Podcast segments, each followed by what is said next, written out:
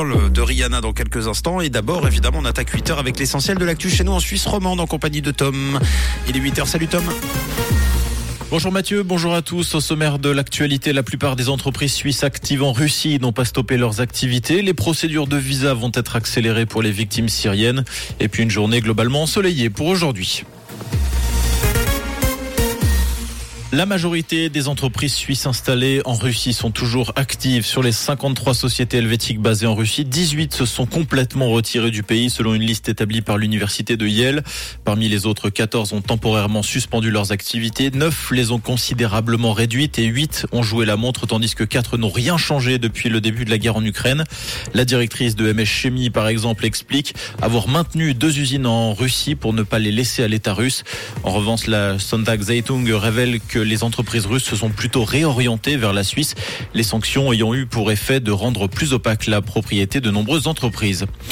La Suisse accélère les procédures pour les victimes du tremblement de terre en Turquie et en Syrie. Les autorités ont annoncé hier appliquer la procédure de visa accélérée non seulement pour les ressortissants turcs, mais aussi pour les Syriens. Cette procédure accélérée s'applique aux personnes ayant des parents proches en Suisse. Il s'agit du conjoint, des parents, des grands-parents, des enfants ainsi que des petits-enfants mineurs, mais pas des frères et sœurs. Les proches en Suisse doivent être de nationalité suisse, titulaires d'un permis B ou C.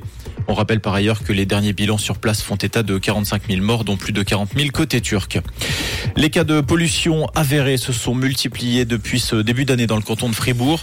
Six cas ont été enregistrés dans des rivières du canton. Le Tiglet à Belfaux est concerné, tout comme un ruisseau à Grelais, à Lantigny, ou encore à Estavayer-le-Lac ou à la Joux. D'après la RTS, les pollutions sont multiples. Les fongicides, les vidanges de piscines, les pesticides ou des rejets d'hydrocarbures après des accidents de voiture. Et ce qui est déversé dans les grilles d'égout finit souvent directement dans les cours d'eau en contrebas. L'an dernier, 54 interventions ont été nécessaires dans le canton pour décontaminer des cours d'eau.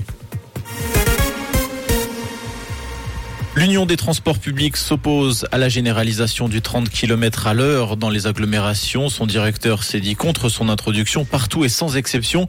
Il estime que les transports publics doivent rester attractifs pour garantir une mobilité urbaine durable. Si les automobilistes se retrouvent bloqués dans les embouteillages en raison du 30 km heure, cela ne fait aucun sens, a-t-il déclaré. Cette réponse de l'UTP fait suite à la volonté de l'Union des villes suisses de généraliser la limitation à 30 km à l'heure afin de réduire le bruit. Facebook va proposer des abonnements payants pour authentifier son compte. Le groupe Meta vient d'annoncer qu'il allait introduire cette option en Australie et en Nouvelle-Zélande cette semaine pour 11,99$. Ainsi, sur Facebook et Instagram, les abonnés auront un badge qui montre que leur identité a été vérifiée. L'abonnement est réservé aux individus professionnels de plus de 18 ans et n'est pas ouvert aux comptes d'entreprise. En tennis, Carlos Alcaraz, impressionnant pour son retour. L'Espagnol a remporté hier le tournoi sur terre battue de Buenos Aires. Il a battu le Britannique Cameron Norrie 6-3, 7-5 en 1h33 minutes de jeu. Et côté ciel, quelques bancs de stratus attendus en matinée avec sinon des conditions bien ensoleillées partout sur la région.